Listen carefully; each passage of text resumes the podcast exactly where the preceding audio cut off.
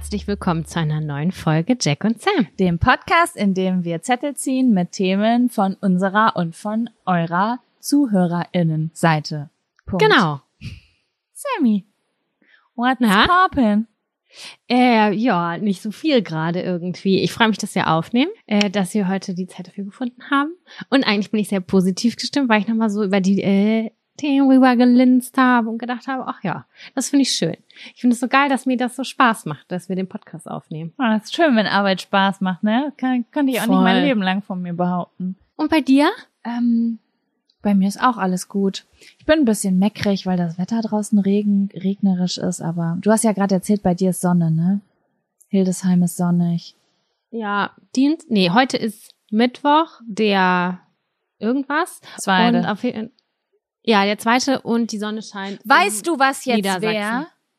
Blasheimer Markt.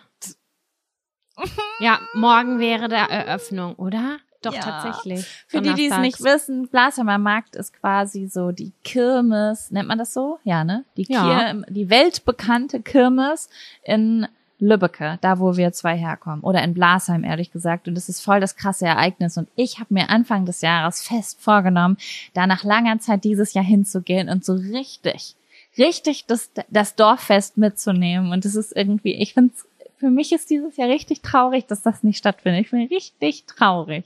Ja, ich bin auch traurig, war auch viele Jahre nicht da und wir haben ja immer mal wieder eine kleine Story dazu erzählt und äh, dann haben wir mitgekriegt, dass ähm, wir auch viele HörerInnen haben aus dem äh, Kreis und das wäre ganz cool gewesen, die da vielleicht auch mal zu sehen oder so. Das wäre auch Voll. spannend. Gewesen. Egal, ich, ich drücke einfach ganz doll die Daumen, dass wir diese Sachen nächstes Jahr wieder machen können. Ja, auf jeden Fall. Naja, was Also hast du heute? Geht's los? Geht's los? Nee, ich wollte dich einfach fragen, Sam, weil ich das, dich das so selten frage, ob du einen Fun- oder einen Abfaktor hast diese Woche. Ich habe einen Fun-Faktor. Mhm. Okay. Und was hast du? Ich habe nichts von beidem diese Woche.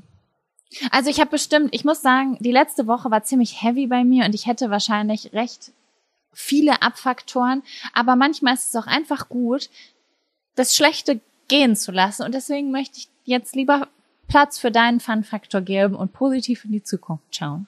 Na guck, dann können wir über den Fun-Faktor sprechen und ich glaube, da hast du auch eine Menge zu beizutragen. Okay, ich bin gespannt. Dann kommt jetzt der Fun Fun-Faktor. Faktor. Fun, Fun Faktor. Das ist der Fun, Fun Faktor. Faktor. Fun, Fun Faktor. Und zwar habe ich diese Woche ein Päckchen von dir bekommen. Gestern, um genau zu sein. Oder vorgestern? Das Vorgestern. war vorgestern. Ach ja, stimmt ja. Genau. Mir ging es letzte Woche nicht so gut. Ich hatte ganz großen Streit mit meinem Freund und äh, das war alles ganz unschön und doof und ähm, ich habe viel geweint. Und ich habe mich ausgeweint bei Jaco. Und äh, wie Freundinnen das nun mal so machen. Und dann hat Jaco mir ein Päckchen fertig gemacht. Und ich wusste das nicht. Und ich war, es war ein Überraschungspäckchen mit ganz viel Schnickschnack drin. Und ähm, äh, dann teilweise habe ich auch gedacht, hat Jaco aussortiert. Ich glaube, die Seifenblasen habe ich dir geschickt, geschenkt.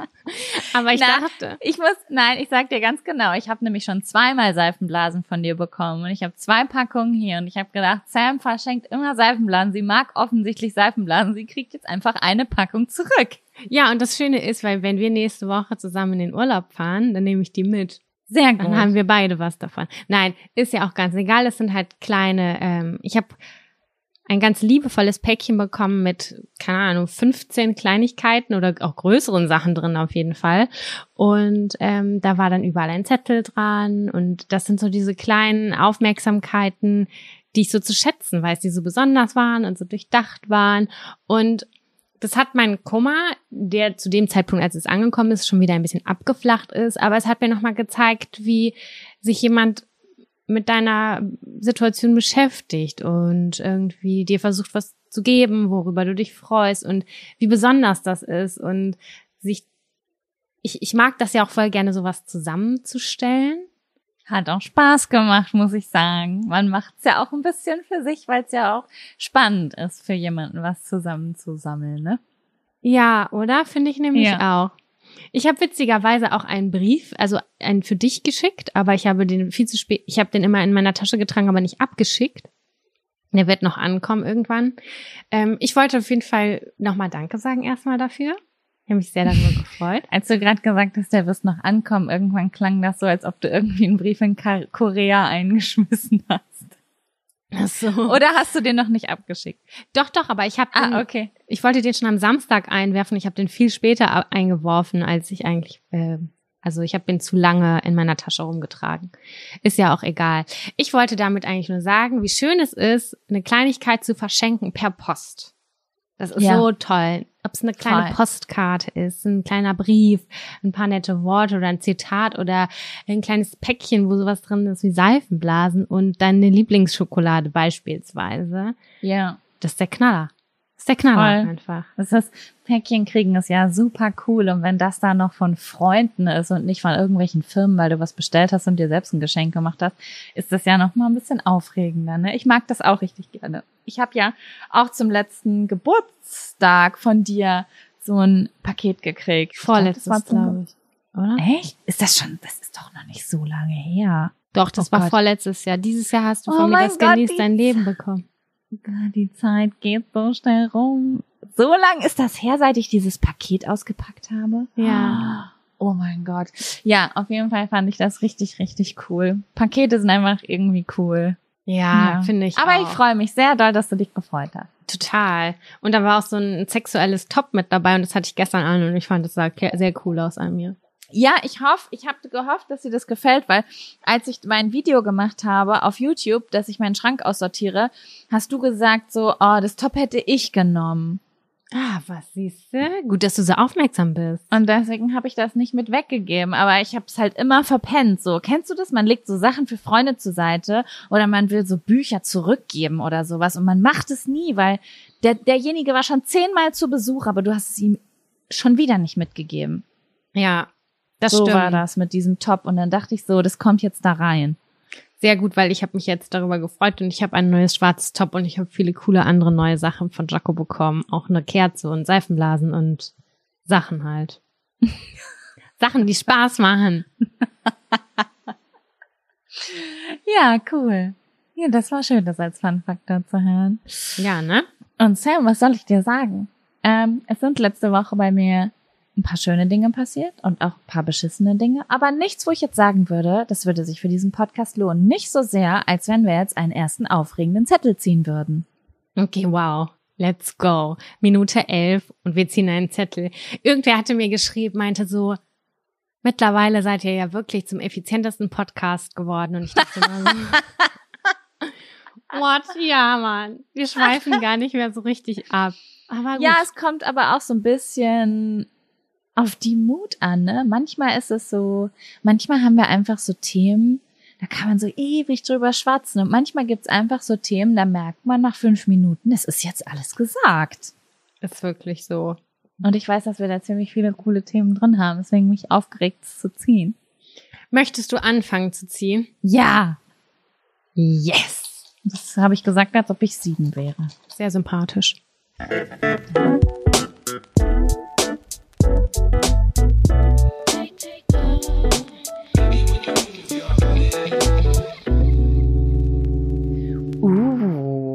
Okay. Auf diesem Zettel steht, das erste Mal von zu Hause ausziehen. Jaco verzieht gerade so das Gesicht. Ich glaube, mit der Frage, willst du darüber sprechen? War das Wollen so? so? Ja, es war so. Ja, okay. Also von meiner Seite aus können wir da gerne drüber sprechen. Ja, ähm, keine Ahnung. Möchtest du anfangen? Soll ich anfangen? Wie fangen wir an, in dieses Thema einzusteigen? Ich kann das, ich kann damit gerne anfangen. Das ist, macht mir überhaupt nichts. Ich glaube, ich bin ein bisschen eher ausgezogen als du. Ja, du bist, wie alt warst du, als du ausgezogen bist? Ich glaube, Ich glaube 18. 18, ne? Mhm. Das ist eigentlich, also das ist immer so, es wirkt immer so mega früh, aber es war damals so, dass meine Eltern sich getrennt haben und ich wollte mich nicht entscheiden oder es gab halt Differenzen und ich habe gesagt, ich möchte nicht bei dir wohnen, ich möchte auch nicht bei dir wohnen. Ich bin jetzt 18 Jahre alt, ich gehe jetzt in die große weite Welt und zwar in, alleine. Was übrigens für mich super aufregend war, weil das war so, oh mein Gott, Sam hat eine Wohnung. Wie krass ist sie denn, Alter? Voll die Erwachsene. Ja, ich hatte eine Wohnung und du hattest das Auto. Stimmt. Oh mein Gott, wir waren zusammen eine vollwertige erwachsene Person. Wir waren weit davon entfernt, vollwertig erwachsen zu sein. Aber es hat sich kurzzeitig so angefühlt. Und ich weiß auch noch, wie ich das erste Mal dann bei Ikea shoppen war und das aufgebaut habe und wie wir jeden, jedes Zimmer anders gestrichen haben. Und es war sehr bunt. Es war, es war sehr bunt. Es war sehr bunt. Das waren Sterne an der Wand und sehr viele verschiedene Farben. Ich weiß nicht, welches Jahr das war. Das Ähm. Jahr, in dem Sterne auf jeden Fall sehr modern noch waren. Boah, voll modern. Das ist doch das Jahr, in dem wir uns Sterne tätowiert haben. Ja, das war so meine erste eigene Wohnung und äh, die fand ich halt am Anfang war es ganz cool, aber dann hat sich das herausgestellt, dass ich das nicht so cool fand, weil ich das Mietverhältnis dann nicht so ganz toll fand. Aber du hattest einen richtig creepy Vermieter. genau, das habe ich glaube ich sogar schon mal erzählt. Ja. Aber im Großen und Ganzen war es cool. Es war cool, weil wir haben da alle zusammen viel Zeit verbracht und sind da auch gewachsen. Also an uns gewachsen und an den Voll. ersten, die ersten Herausforderungen im Leben musste man bestreiten. Wie meldet man Strom an? Das war für mich genauso krass wie, wie macht man eine Internetseite? Das war für mich auf einem ähnlich hohen Stellenwert, weil ich wusste nicht, wie es Voll. funktioniert. Toll. In der Wohnung habe ich das erste Mal gelernt, dass man bei Rechnung bis zur dritten Mahnung warten kann. das ähm, und und dass es Heizungen gibt, die man bis auf sieben drehen kann. Das war bis zu dato für mich was völlig Neues. Die Wohnung trotzdem kalt ist und man trotzdem monatlich viele hundert Euro dafür bezahlt, obwohl man gefroren hat. Ja, das stimmt. Es war, ich, deswegen habe hab ich eben so gezögert und Sam so angeguckt, wie willst du darüber reden? Weil irgendwie, das ist so eine verrückte Zeit gewesen, weil irgendwie war es eine richtig, richtig geile Zeit und gleichzeitig ab, aber auch so eine richtig schmerzvolle Zeit, Ja. weil man so früh erwachsen war und irgendwie war alles aufregend und neu und dann aber auch wieder einsam und oh Gott, wie funktioniert das alles mit diesem Leben? Ich glaube, zu der gleichen Zeit waren auch unsere Eltern irgendwie ein bisschen anstrengend. Ja, das war eine ganz schwierige Zeit auf allen Ebenen. Für uns beide privat auf jeden Fall auch oder familiär und auch schulisch. Irgendwie war, das war ganz, das war eine richtig, richtig abgefuckte, aber irgendwie auch geile Zeit. Das, ich habe ganz Ja. gemischte Gefühle, wenn ich darüber nachdenke. Ich auch. Wir hatten auch beide Herzschmerz teilweise richtig dolle. Ganz schlimm. Ja. Ich, war, ich, ich hatte mein, in, in der Wohnung habe ich meinen allerschlimmsten Herzschmerz ähm, verarbeitet. Das weiß ich noch ganz genau, wie ich, wie ich da in diesem Bett aufgewacht bin. Oder auch, keine Ahnung, so familiäre Sachen haben wir da zusammen ausgeheult. Wir haben extrem viel One Tree Hill auch, glaube ich, in dieser, in dieser Wohnung geguckt. Und irgendeinen französischen Film ohne Höhepunkt, daran erinnere ich mich auch noch. Ich erinnere mich nur an so Bruchstücke. Und dass ich dir Spaghetti Bolognese gekauft habe und du extrem abgegangen bist, als hätte ich dir ein Weihnachts-Fünf-Gänge-Menü gekocht. das war früher immer mein aller, allerheftigstes Lieblingsessen. Ich glaube, das ist immer noch ohne Fleisch, aber jetzt mittlerweile. Erinnerst du dich daran, dass die Toilette einen Stockwerk tiefer war?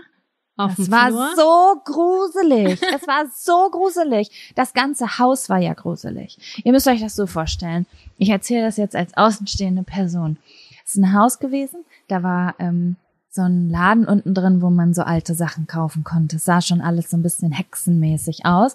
Und ähm, die Leute, die da drin gewohnt haben, haben sich selbst, glaube ich, auch als Hexenmenschen gesehen.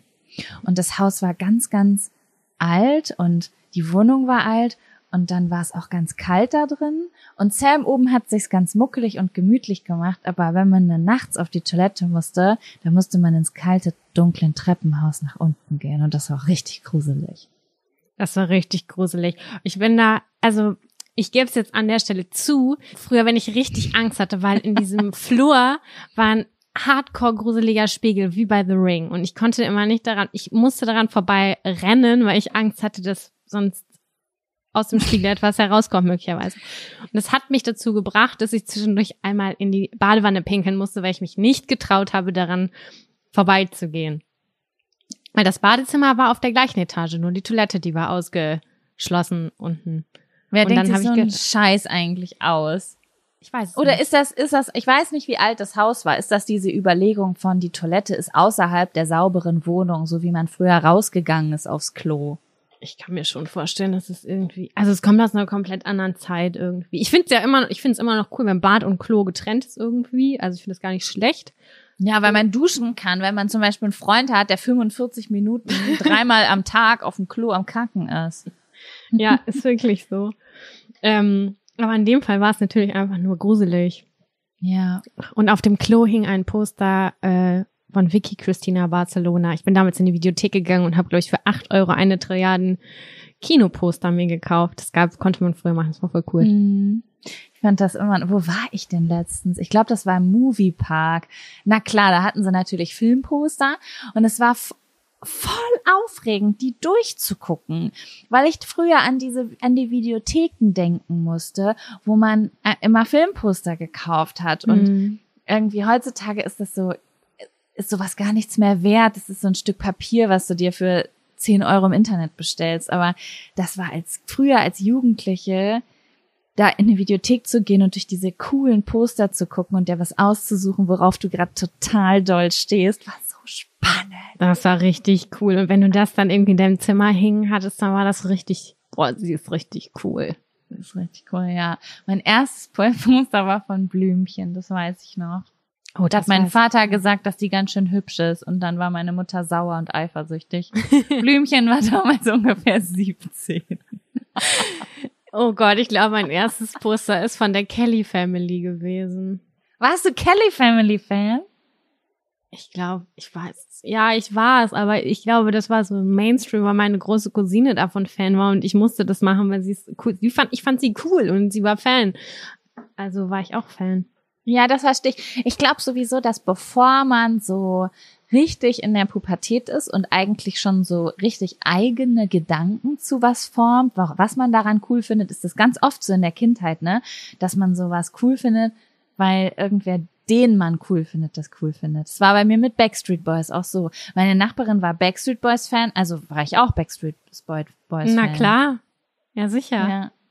Ja. Wobei vorher war ich noch Michael Jackson Fan, das weiß ich noch. Aber da hatte ich keine Poster von. Aber ich habe aus der Zeitschrift, wenn das, wenn der bei Wetten das war, und dann war der bei 20.15 Uhr, war mal so ein kleines Bild und dann habe ich die immer ausgeschnitten, habe die abgeknutscht. Oh, schön. Jaco, Ja. deine erste Wohnung. Erzähl doch mal.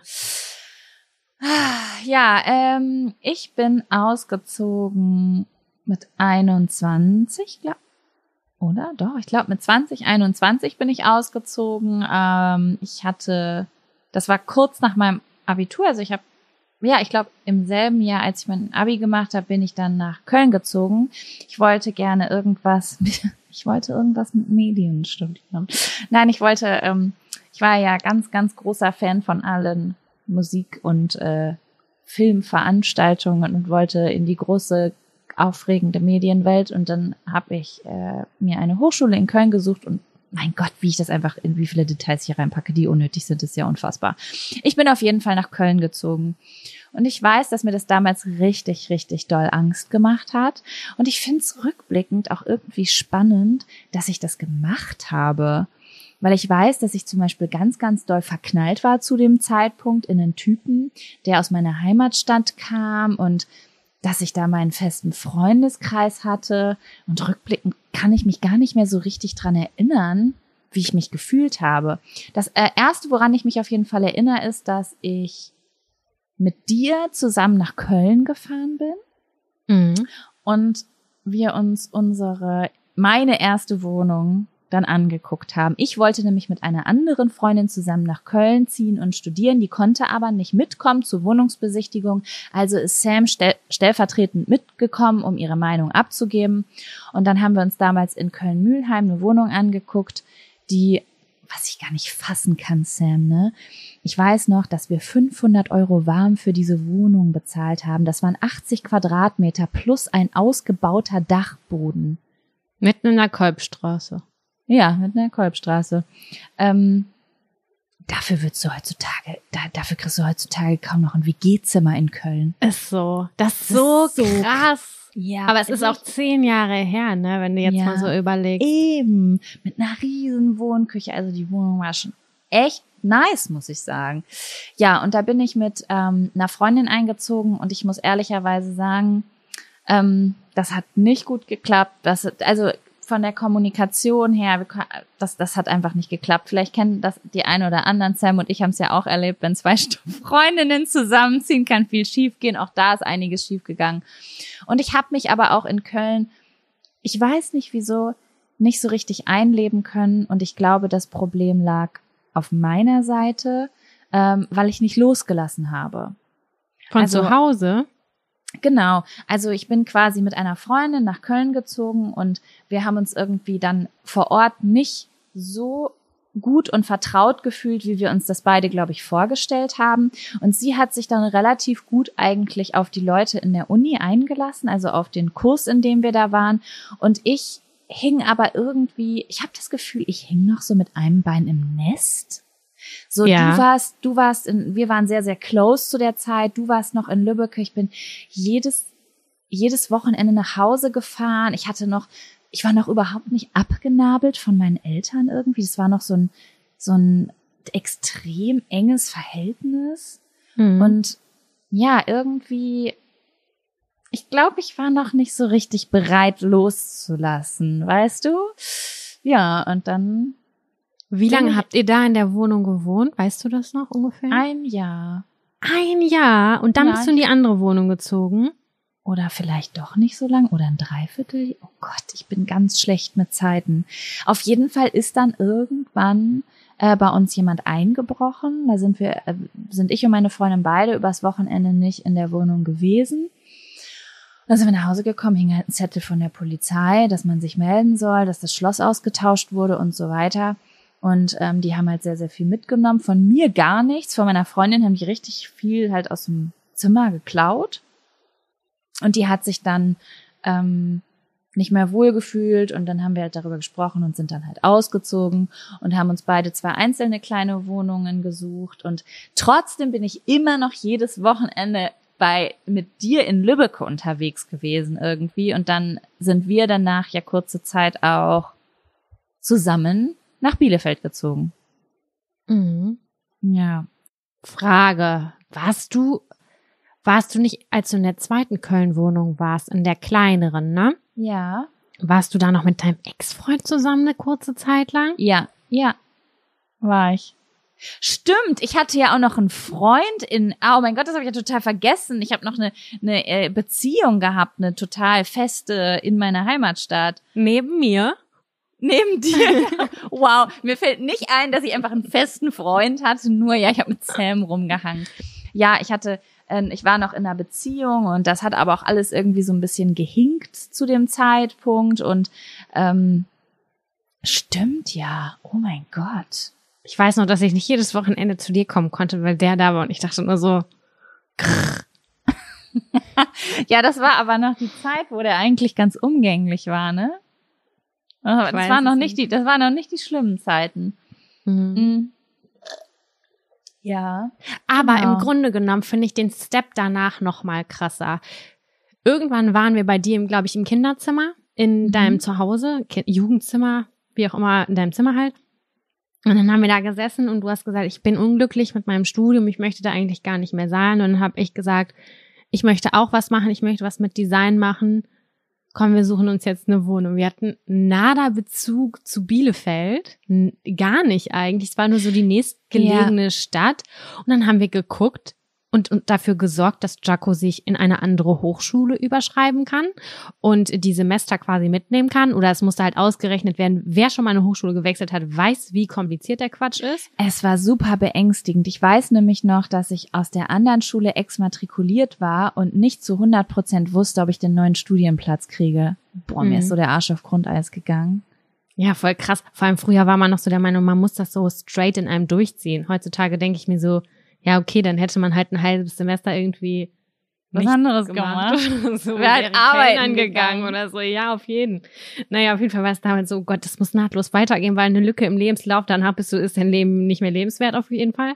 Und ähm, Wie dramatisch sich das anfühlt, wenn man mitten in der Ausbildung ist, ne? Voll krass. Wirklich. Ja, und ich habe dadurch, ich habe dann auch Bewerbung mit dir zusammengeschrieben und ein Jahrespraktikum da gemacht, wo ich dann auch meine Ausbildung. Wir waren so hyped. Ich weiß noch, wie hyped wir waren. So, oh mein Gott, wir sind so krass, dass wir das jetzt entscheiden. Wir, wir suchen uns jetzt einfach eine neue Stadt aus und versuchen es nochmal von vorne. Und ich weiß noch ganz genau, wie wir dann in diesem, in meinem Zimmer da saßen und Bewerbungen geschrieben haben. Ja, das ist voll krass. Also, wenn man sich das so richtig, also ich bin stolz auf uns im Nachhinein, weil das hat voll viel geebnet. Voll. Ähm, es war natürlich auch mega, me- mega merkwürdig teilweise. Ähm, aber es war schon auch so ein kleiner Girls-Traum, den wir uns da erfüllt haben. Mit ganz viel Passion haben wir uns das erfüllt. Wir haben Ja. eine total kitschige Wohnung gehabt. Wir hatten unser Freundebuch, wir hatten unser Klobuch, wir hatten so viele kleine Dinge, die uns irgendwie glücklich gemacht haben. Es hat dann am Ende nicht sein sollen. Also okay. Ja, gut, das, das Ding an der Sache ist aber auch, Sam, wenn wir ganz, ganz aus der Vogelperspektive raufgucken, ähm, die Grundbedingungen waren einfach schlecht. Ich war damals, also ich erinnere mich noch dran, ich glaube, ich habe das ja auch hier schon mal im Podcast erzählt. Ich war super depressiv nach dieser Trennung, habe mich da ins Partyleben gestürzt. Wir haben, also wir haben da einen Girls Traum erfüllt und haben eine coole Sache gemacht. Gleichzeitig haben wir aber beide richtig krasse Wunden geleckt. Wir haben da voll die Aufarbeitungsscheiße gehabt in der Wohnung. Deswegen ist halt auch vieles schief gegangen. Ja, Aber das hätte auch, das hätte unter anderen Umständen, hätte es richtig gut so weitergehen können. Mhm. Ja, das stimmt. Ja, aber nichtsdestotrotz ist es super schön, darauf zurückzugucken, auch wenn es immer mit so einer kleinen Melancholie verbunden ist. Ich kann es nicht anders Voll. erklären. Voll, also diese ganze Zeit, also egal ob jetzt, äh, als wir schon in Bielefeld waren oder davor, als du noch deine Wohnung hattest, es ist alles so eine, oh mein Gott, es ist einfach in so kurzer Zeit so viel passiert. So den einen Monat waren wir so Party nonstop, sind nachts irgendwo durchs Dunkle gefahren mit lauter Musik und waren die glücklichsten Menschen der Welt. Und zwei Wochen später lagen wir auf dem Boden und, ha und haben Rotz und Wasser geheult. Ich weiß noch, wie du mich, wir haben zusammen in Bielefeld gewohnt und ich weiß nicht, was genau war, aber mit meinem Ex-Freund damals, der hatte in Münster studiert und ähm, wir hatten irgendwie voll den Stress und dann hast du mich nachts nach Münster gefahren. Es war halt voll der Akt und voll der Ritt. Ja, das Hast mich dann da abgesetzt und bist wieder zurückgefahren. So einfach so, keine Ahnung, vier Stunden nachts durch die Gegend getuckert, damit ich da die Sache nachts klären kann, weil ich das dringende Bedürfnis hatte. Und ich weiß nicht, Also wenn ich für eine Sache Verständnis habe, dann für dramatische jetzt sofort Gefühle. ja, wir haben auf jeden Fall auch super viel Zeit im Auto verbracht irgendwie. Voll. Auto, bestes, bestes Leben findet im Auto statt. Meine Meinung. Ja. Ach ja. das war Ja, ein das- schöner kleiner Blick in die Vergangenheit. Ein paar von den Geschichten kanntet ihr natürlich auch schon angerissen, ne? Aber es war gerade schon so eine Zusammenfassung von drei Jahren. Ja, das stimmt. Drei aufregende Jahre, in denen wir groß geworden sind. Ja. Okay, Und- wollen wir, ach so, Hm? du träumst noch? Ja, ich träume noch, weil wir haben eben davon geredet, wie bunt deine Wohnung war und auf einmal hatte ich kurz mein Zimmer in dieser Wohnung vor Augen. Das Willst es pink kurz mal ne? Ach so, ja. Mehr weiß ich gar nicht mehr. Ich weiß nur, dass ich ein rotes Sofa hatte und dass meine Wände komplett pink gestrichen waren. Pink und rot, glaube ich. Ich weiß, dass du sehr viele extravagante ähm, Bilderrahmen hattest. Es war eine, es war eine Scene Kid Zeit, in der ich da war. Ich habe das, das war eine, eine ja eine, eine ausdrucksstarke Zeit, äh, Muster und Farben technisch in meinem Leben. Vollkommen in Ordnung. Ja, okay, Sam, wollen wir den, wollen wir den nächsten Zettel ziehen? Ja, ich bin gespannt.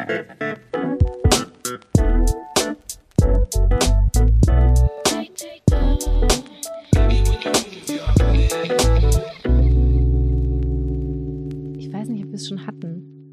Sich entschuldigen. Ich erinnere mich nicht dran, dass wir darüber gesprochen haben. Ich weiß, dass ich privat oft, wir haben privat letztens darüber gesprochen. Oh ja, was haben wir denn besprochen letztes Mal zum Thema sich entschuldigen, Jaco? Ja, also ich weiß, dass ich immer wieder dasselbe sage, dass es mir extrem leicht fällt, mich zu entschuldigen, aber ganz, ganz viele Menschen offensichtlich ein sehr großes Problem damit haben. Wie ist das bei dir, Sam? Ich weiß es ja, aber ich frage jetzt so, als würde ich es nicht wissen. Wie ist es bei dir, Sam? Fällt es dir leicht, dich zu entschuldigen? Mir fällt es auch leicht, mich zu entschuldigen, einfach aus dem Grund, weil ich dieses unangenehme Gefühl nicht aushalten möchte und ich kann viel mehr über meinen Schatten springen, um die Situation wieder in, in, ins Reine zu bringen, als dass ich irgendwie auf meinem Standpunkt beharre und das ist ein, das eine una, äh, ungeile Atmosphäre ist. Das finde ich. Ja, man muss jetzt natürlich ähm, verschiedene Situationen und Menschen, mit denen man vielleicht gestritten hat, differenzieren. Ähm, womit ich, es gibt eine Situation, bei der ich ein Problem habe, wenn ich mich entschuldige. Und zwar, es ist mir schon, es ist mir einmal passiert im letzten Jahr und ich habe es noch sehr klar vor Augen, weil es vielleicht sehr große Aggression in mir ausgelöst habe. Um des Friedens willen sage ich, tut mir leid. Und ich weiß auch, dass ich kacke war. Aber ich weiß, dass der andere noch beschissener war. Und mhm. dann sagt der andere, angenommen. und dann sagt niemand mehr was. Und ich denke, are you fucking kidding me? Sowas finde ich, also ich bin kein Fan davon, okay, ich entschuldige mich einfach und nehme die ganze Schuld auf mich, damit hier wieder Frieden herrscht. Das mache ich, das, das ist nicht mein way to go. Aber ähm, wenn ich Scheiße gebaut habe, dann entschuldige ich mich gerne dafür, da habe ich kein Problem mit. Äh, und ich bin in diesem Haushalt ein großer Fan davon, dass wir uns am Ende beide entschuldigen. Ich bin da auch ein ganz großer Fan von. Oh Mann, ich wollte gerade was richtig Wichtiges noch dazu sagen. Und jetzt ist es weg. Also, wir waren bei sich, ne, also nicht nur ein, dass sich nicht nur eine entschuldigt, dass man nicht nur um des Friedens willen Entschuldigung sagt, alleine. Ich hatte gehofft, ich könnte es wiederholen und es wird Knick machen, aber du siehst nur noch verwirrter aus. Ah, jetzt weiß ich wieder. Mhm. Mein großes Problem ist, und das, das ist wirklich ein großes Problem ist, wenn ich mich entschuldige, habe ich auch die Erwartung, dass es angenommen wird. Weißt du, wie ich meine? Und wenn die Person dann noch nicht bereit ist, es anzunehmen oh. und weiter angepisst ist, dann bin ich wieder angepisst. Weil ich denke mir so, hey, guck mal, entschuldigen ist kein kleines Ding, ja? Okay, man gibt, man gibt zu, einen Fehler gemacht zu haben und man verzeiht, also man bittet um Verzeihung. Ich möchte wissen, was dein Freund dann sagt. Sagt er denn sowas wie schön oder sowas wie Danke, nehme ich nicht an. nee. Dann kommt sowas wie, äh, ich muss das jetzt erstmal mal 24 Stunden sacken lassen und ich denke mir so, 24, 24 Stunden Stunden? verarschen? Bis dahin habe ich einen Verstand verloren, wenn ich mit dir in einer Wohnung bin. Dann fahr in Urlaub, Boy. ist wirklich so. Ich glaube, das ist so ein leichtes von mir, ähm, dass ich halt auch gut und schnell verzeihen kann und dass die Situation voll schnell wieder weg ist, weil ich einfach so gerne Harmonie habe. Ja, mein ähm, Hormonschub ist vorbei. Jetzt können wir ja hier wieder Friedfeuer Eierkuchen machen. Ja, und genau, und das können ja die anderen Personen dann ganz oft nicht. Und dann denkst du dir so, äh, Entschuldigung, aber ich, ich bin jetzt wieder bereit. Du müsstest jetzt auch, du solltest jetzt auch bereit sein. Kannst du jetzt bitte aufhören, so lange dramatisch zu sein? Und ich glaube, dass das das Problem ist, warum es dann schwierig wird. Also es das wird dann halt größer. Ähm, bei uns ist es so, dass ähm, mein Freund das länger braucht einfach als ich. Ist bei euch ja auch so, ne? Ein ja, bisschen? ist bei uns auch so. Ganz doll. Ich kann, ich kann wirklich innerhalb von einer Sekunde meine Mut wechseln. Natürlich nicht immer, aber ähm, ich kann komplett explodieren, eine Minute lang und zwei Minuten später bin ich die, bin ich der Frieden in Person. Ist bei mir exakt genauso. Ja, das ist dann, hat dann ja auch oft nichts mit der anderen Person zu tun, hat das einfach so, so eine Explosion, die halt kurz da sein muss, ne? Ja, aber dann ist es doch total eigentlich einfach zu sagen, okay, das war jetzt gerade eine kleine Ex. Ach so, ich weiß, was mein Freund sagt. Er sagt dann immer, selbst wenn du jetzt kurz ausgerastet bist, ist es kein Grund dafür, Arschloch zu sein oder so. Weißt du? Also er sagt, es gibt halt Leute, die machen Sachen mit sich aus und es gibt Leute, die machen Sachen nicht so mit sich aus. Ich bin eine Ja. Person, die viel nach außen geht. Also wenn ich mich kurz über etwas aufrege, eine doofe E-Mail, einen Anruf, etwas, was mich stresst, dann werde ich kurz fünf Minuten laut, lass es raus, könnte am hab Energie, die raus muss. So, ich Ja. habe Energie, die Mhm. raus muss. Und ganz viele Leute sind aber auch so, dass sie das für sich machen und dann irgendwie sich zehn Minuten zurückziehen. Das sind keine Frage die sympathischeren irgendwie auf eine Art und Weise. Findest du?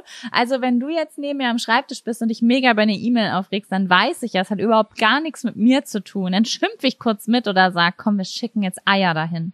Kaputte. Mit Ist bei mir Glitzer, genauso. die sich in der ganzen Wohnung bei denen verteilt.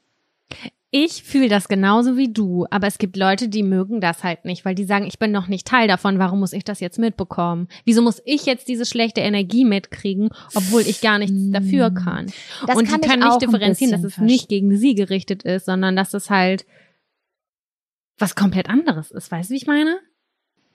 Es kommt ja auch ein bisschen auf dem Kontext an. Also ich nehme mal meinen Freund. Ja, mein Freund ist, äh, wenn ein kann ein sehr cholerischer Autofahrer sein, ähm, oft aber auch in wirklich passenden Situationen. Also der schreit nicht grundlos irgendwelche Leute an. Das muss ich ehrlich zugeben. Das habe ich mittlerweile erkannt. Sondern wenn jemand etwas im Straßenverkehr macht, was gefährlich ist, wie er überholt jemanden und oder schneidet jemanden, dann wird der richtig wütend. Und wenn ich einen guten Tag habe und alles in meinem Leben okay ist, dann sage ich Sachen, damit er lachen muss. Dann sage ich so, boah, fahr schneller, wir kriegen den. Oder komm jetzt, was, was sind die schlimmsten Wörter, die dir einkommen? Wir beleidigen jetzt richtig. Was, was können wir dem nach Hause schicken? Und dann muss er lachen und dann gilt es auch wieder oder so. Also ich mache dann irgendwie mit. Aber an Tagen, wo ich, wo ich, wo es mir scheiße geht, da bin ich dann sauer. Dann fühle ich mich ein bisschen so ein bisschen abuse-mäßig damit reingezogen in diese negative Energie. Ich glaube, es kommt doch ein bisschen drauf an, was man selbst für ein Fassungsvermögen hat. Weißt du, wie ich meine? Total. Mega krass, das ist, das liegt auf jeden Fall dran. Es kann sogar so sein, dass ich äh, richtig auf 180 bin und jemand sagt dann so, komm, wir machen jetzt was Schönes und dann hast du es vergessen und denke ich mir so, äh, nimmst du mich jetzt hier an der Stelle nicht ernst oder was? Das kann auch. Das ist ja auch das Gefährliche, wenn man richtig getriggert ist von einer Sache, ne? Also du hast jetzt irgendwie da was gelesen und du bist so richtig so, du hast so einen richtigen Hormonstoß. Dann können sehr viele Leute um dich rum sehr viele Sachen falsch machen. ja, das ist Dann ist richtig. Oh, Moment, deswegen geht's mir so schlecht. Weil du existierst. Weil du nämlich immer das und das machst und dann verlagert sich die, die Wut einfach von Person A einfach auf Person B, die da einfach steht im Mhm. Raume. Ja. Das habe ich auf jeden Fall schon ganz oft gemacht und das ist auf jeden Fall auch ein großes Problem. Das war bei meiner Masterarbeit ziemlich, ziemlich schlimm. Ich war ganz unausgeglichen, mir ging es psychisch extrem schlecht. Ich glaube, so schlecht wie noch nie in meinem Leben, weil ich so einen Stress hatte und so einen Anspruch an mich selber und es war Winter, es war fürchterlich. Ich hatte eine ganz schle äh, schlechte Zeit und ähm, ich habe diese Wut immer an meinem Partner ausgelassen eigentlich irgendwie, obwohl ich es gar nicht wollte. Das ist, äh, ich war durch Kleinigkeiten so hardcore getriggert und ich habe dann gesagt, so ja, das hätte jetzt nicht sein müssen, das hast du, das ist doof gewesen, deswegen bin ich jetzt gerade aggro. Ich habe erst ein halbes Jahr später geschnallt eigentlich vor kurzem, wie, wie gestresst ich eigentlich war. Manchmal braucht man einen Abstand zu einer Sache. Krass, ich rede darüber, ich krieg voll den Kloß im Hals, weil mich das so belastet hat, diese Zeit. Es war so, so, so schlimm. Mhm. Und ich habe das ganz oft nicht verstanden und ich habe mich immer wieder entschuldigt für mein Verhalten und sowas, aber das kann auch was mit Leuten anrichten. Also wenn du dich ein halbes Jahr wie ein Arschloch verhältst, was ich getan habe. Ganz schlimm für andere Leute. Voll. Genau, und selbst Ja. wenn meine Wunden und mein Stress abgeheilt ist, das musste ich jetzt auch lernen und äh, das verändert auch eine Beziehung sehr, sehr doll. Ähm, naja, da muss man auf jeden Fall damit lernen, umzugehen, dass jemand anders noch mal länger braucht, obwohl du darüber hinweg bist schon, ne? So, Ja, total. Also, ähm, aber aus solchen Dingen, glaube ich, kann man ganz, ganz viel lernen. Also wenn man da im Nachhinein drüber nachdenkt und wirklich überlegt, wie kann ich zukünftig ver verhindern, in so eine Situation zu kommen? Was, was für Sachen kann ich überhaupt nicht ab? Was für Sachen machen mich zu einem Arschloch? ja, Ne? genau. Das ist ganz toll daraus zu lernen, auch für den Partner. Weil das Schlimmste, was man ja machen kann, ist sich immer wieder in dieselben Situationen begeben und von jemandem zu verlangen, dass er diese Lebenssituation immer und immer wieder mit einem durchlebt. Voll. Und im Nachhinein sind so viele Sachen, die ich viel besser verstehe oder wie ich mich selber jetzt heilen würde. Wenn ich jetzt die Sam aus vor einem halben oder vor einem Jahr sieht, dann würde ich ihr sagen, hör auf, dich so zu stressen. Im allerschlimmsten Fall musst du die Masterarbeit wiederholen. Was ist, ist das so schlimm? Ist es so schlimm? Also für Vergangenheit Sam war das ganz schlimm, aber eigentlich.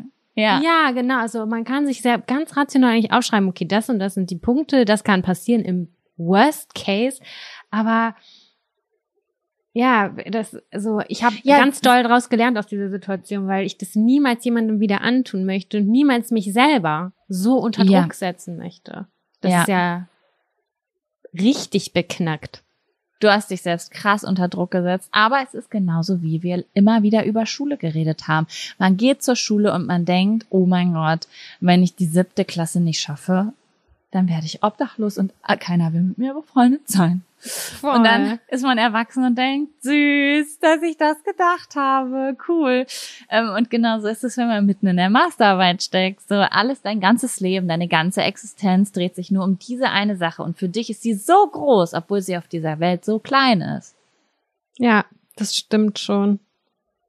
Das stimmt schon. Also ich musste da auf jeden Fall über mich selber, ich habe viel über mich selber gelernt, ich habe viel darüber gelernt, dass sich entschuldigen bedeutet, dass man etwas zugibt, was sehr gut ist, aber es bedeutet noch lange nicht, dass andere das genauso schnell verdauen und ähm, verzeihen, wie du dir das wünschst. Also man, mhm. ja, wenn man Scheiße gebaut hat, muss man manchmal auch ein bisschen länger dafür gerade stehen. Ja, das ist wahr, das ist wahr.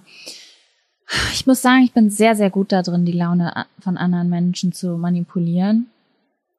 Also, okay. wenn ich mich, wenn ich mich entschuldige und der andere nimmt das nicht an und ich weiß, ich habe wirklich Scheiße gebaut, dann bin ich schon recht gut da drin, die richtigen Dinge zu sagen und mich auf die richtige Art und Weise zu entschuldigen, dass der andere sich denkt so, ah, na gut. Kannst du das angenommen. ein bisschen mehr erläutern? Also wie kannst du manipulieren? Wie tust du das?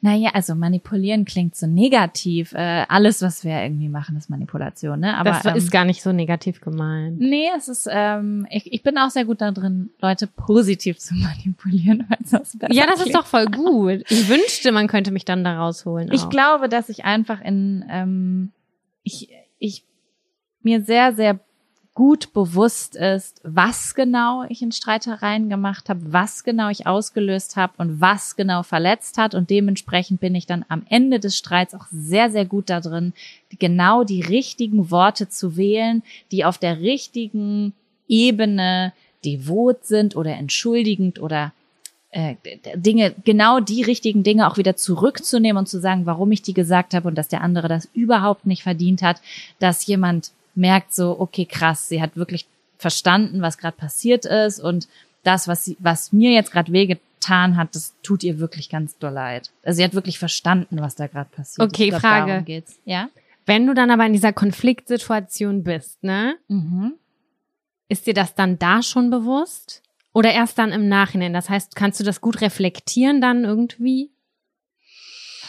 Es kommt jetzt natürlich auf die Art von Streit an. Da gibt's die ähm, Diskussionen werden lauter Streitereien und dann gibt's natürlich die Psychostreitereien, über die ich gar nicht so genau sprechen möchte, weil ich schon viele verrückte Dinge im Streit getan habe.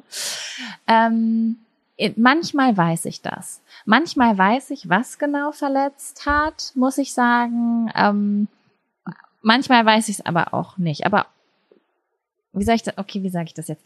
Wenn ich bei der Entschuldigung mich für das Richtige entschuldige, dann sind das die Dinge, wo ich auch schon während des Streits wusste. Okay, das ist jetzt die Sache, die wird ihn zum Ausrasten bringen. Das ist die Sache, jetzt wird er gleich hochgehen. Mhm. Doch, das weiß ich schon. Boah, ich weiß das gar nicht. Nein? Mm -mm, null. Ich sag dann einfach das, was mir auf der Zunge liegt und merke gar nicht, dass es jemanden verletzen könnte. Und dann, dann sind die Leute voll sauer auf mich und ich denke mir so, hä, das war auch gar nicht so gemeint. Das war nur ein Streit, hallo? Ich muss sagen, dass ich ein extrem gutes Gefühl dafür habe, was genau welche Person um mich rum verletzt. Und deswegen bin ich ganz, ganz vorsichtig mit meinen Worten.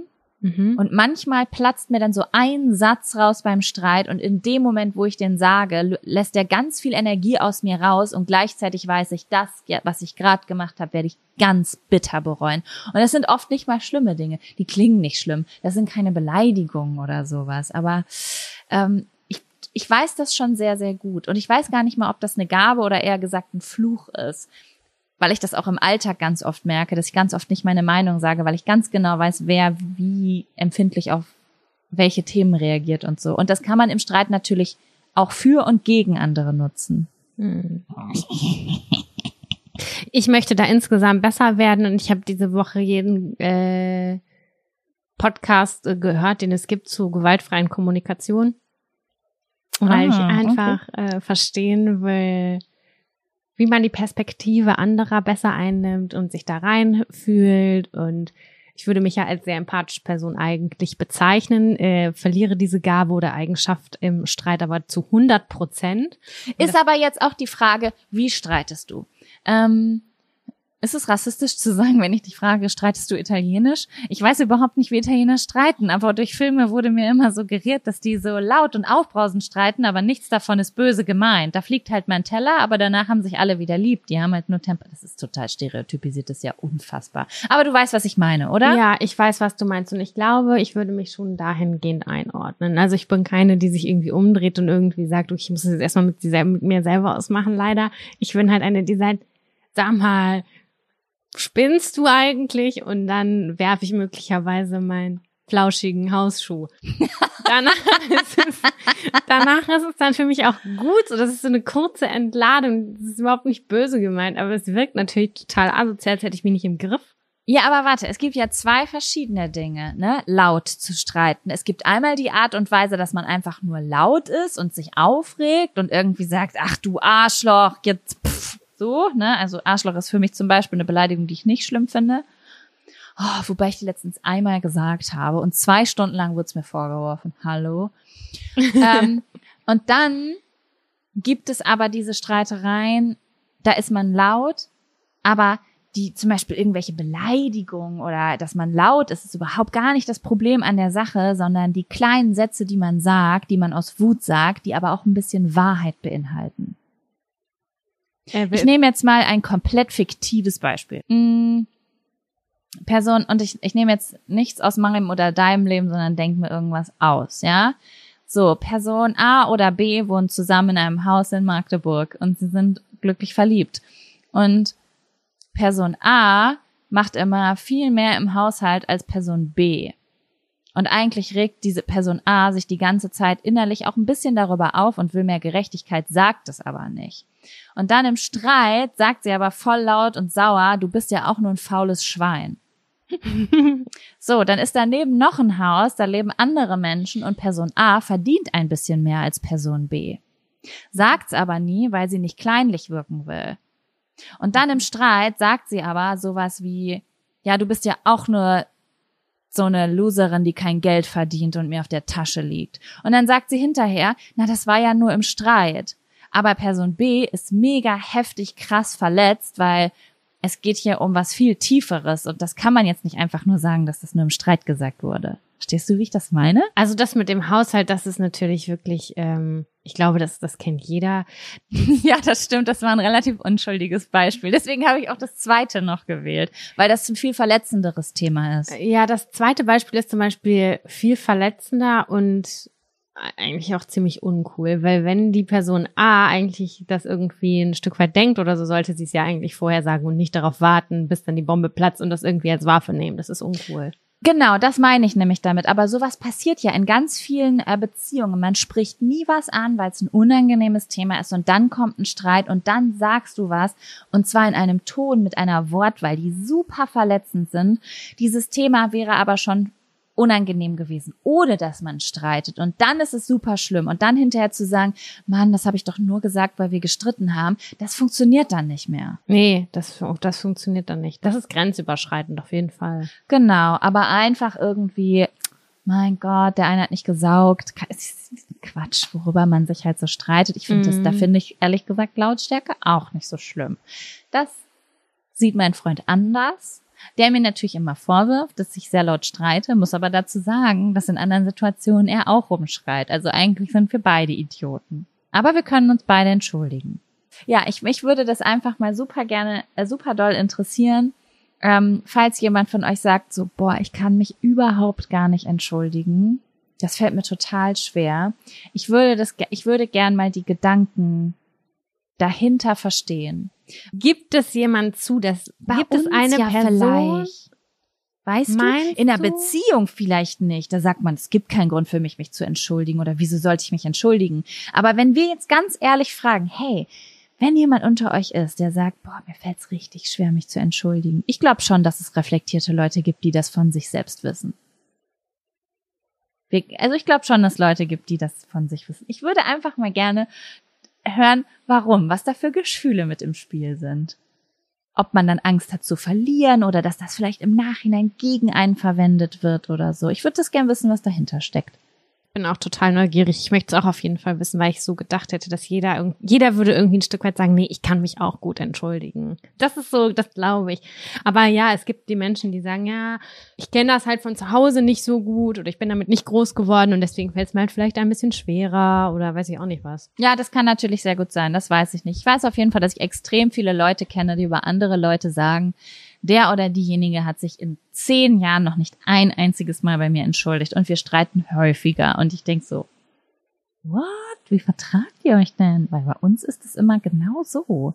Tut mir Mhm. leid, ja, tut mir auch leid und dann ist vorbei. Aber was macht man dann, wie macht man das, wenn man das nicht macht? Weiß ich nicht.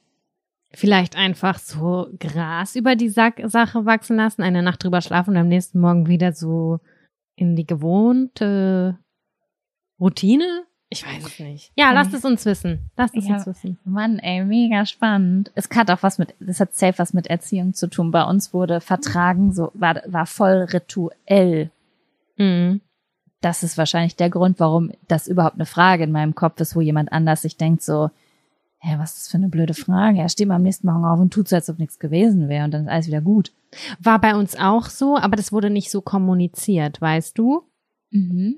Also das war dann so, ja, dann geht jeder seinen Weg irgendwie vor zwei Stunden und dann nach zwei Stunden war, es wurde nicht zelebriert, das Vertragen. Weißt du, wie ich meine? Und das ist mir aber Ja. persönlich sehr wichtig. Dass ich sage, können wir uns jetzt wieder lieb haben? Und dann sagt die Person ja. Und dann lacht man und dann nimmt man sich in den Arm und gibt sich einen Kuss und dann ist alles wieder gut. Das ist mir schon Ja, wichtig. krass. Ich brauche das, weil ich muss das immer verstehen. Also ich muss immer nach einem Streit, den, also mit dem anderen darüber reden, weil ich kurz wissen will, warum ist das überhaupt passiert? Warum warst du so sauer? Weil ich ja Angst habe, dass ich einen Tag später wieder in dieselbe Situation komme, Mhm. weil ich gar nicht verstanden habe, warum wir uns überhaupt so gestritten haben. Ja, ich mag das auch und ich will das auch. Aber es ist, also ich kenne auch die Situation, dass man das dann einfach ignoriert und nach zwei Stunden ist alles wieder tutti. Und dann kann das aber in zwei, drei Tagen wieder aufkommen. Und das ist halt, ich finde schon, dass man nach Möglichkeit irgendwie einmal kurz äh, reflektiert darüber reden sollte. Das tut allen gut, oder? Ich glaube auch. Es ist natürlich nicht bei allen Dingen nötig. Man streitet sich auch manchmal. Ich muss zugeben, Sam. Manchmal streite ich auch einfach, weil ich Hunger habe. Ja, ich auch, leider. Ja, ich habe viele Jahre gebraucht, um dieses Muster zu erkennen, um ehrlich zu sein. Es ist mir immer aufgefallen im Urlaub. Immer im Urlaub. Wenn man Das- auf der Suche ist nach Essen, ne? nach dem Das- perfekten Spot. oh Gott. Und am Ende landet man bei Schlimmste. McDonald's. Das ist das Schlimmste. Und dann ein, am schlimmsten, am, kennst du das, wenn einer heult? Wenn einer heult, weil er so Hunger hat? Ich kenne das, dass man dann kurz den, einer geht die Straße entlang, die andere, der andere geht die Straße entlang. Oh mein Gott, das ist so lächerlich. Ja, ich kenn's zu 100 Prozent, ey. und dann läuft man irgendwo durch Madrid und denkt sich so, ich hasse ihn, ich hasse ihn. Oh mein Gott, das hatte ich vorletztes Jahr in der Türkei, ähm, dass ich, oh, mein- ich bin einfach gegangen. Und dann bin ich so, ist mir egal, ob du, ich, finde- ich finde bestimmt nie wieder zurück zum Hotel, weil mein Akku ist leer, aber ist mir egal, ich gehe jetzt und dann gehe ich. Und in meinem Kopf weiß ich dann aber nach so fünf Minuten gehen, fuck, das alles wird sich nicht beruhigen, bis du gegessen hast. Obwohl manchmal schaffe ich es jetzt, es auszuhebeln. Das, also dann sagt irgendeiner von uns, wir reden jetzt kein Wort mehr, bis wir gegessen haben.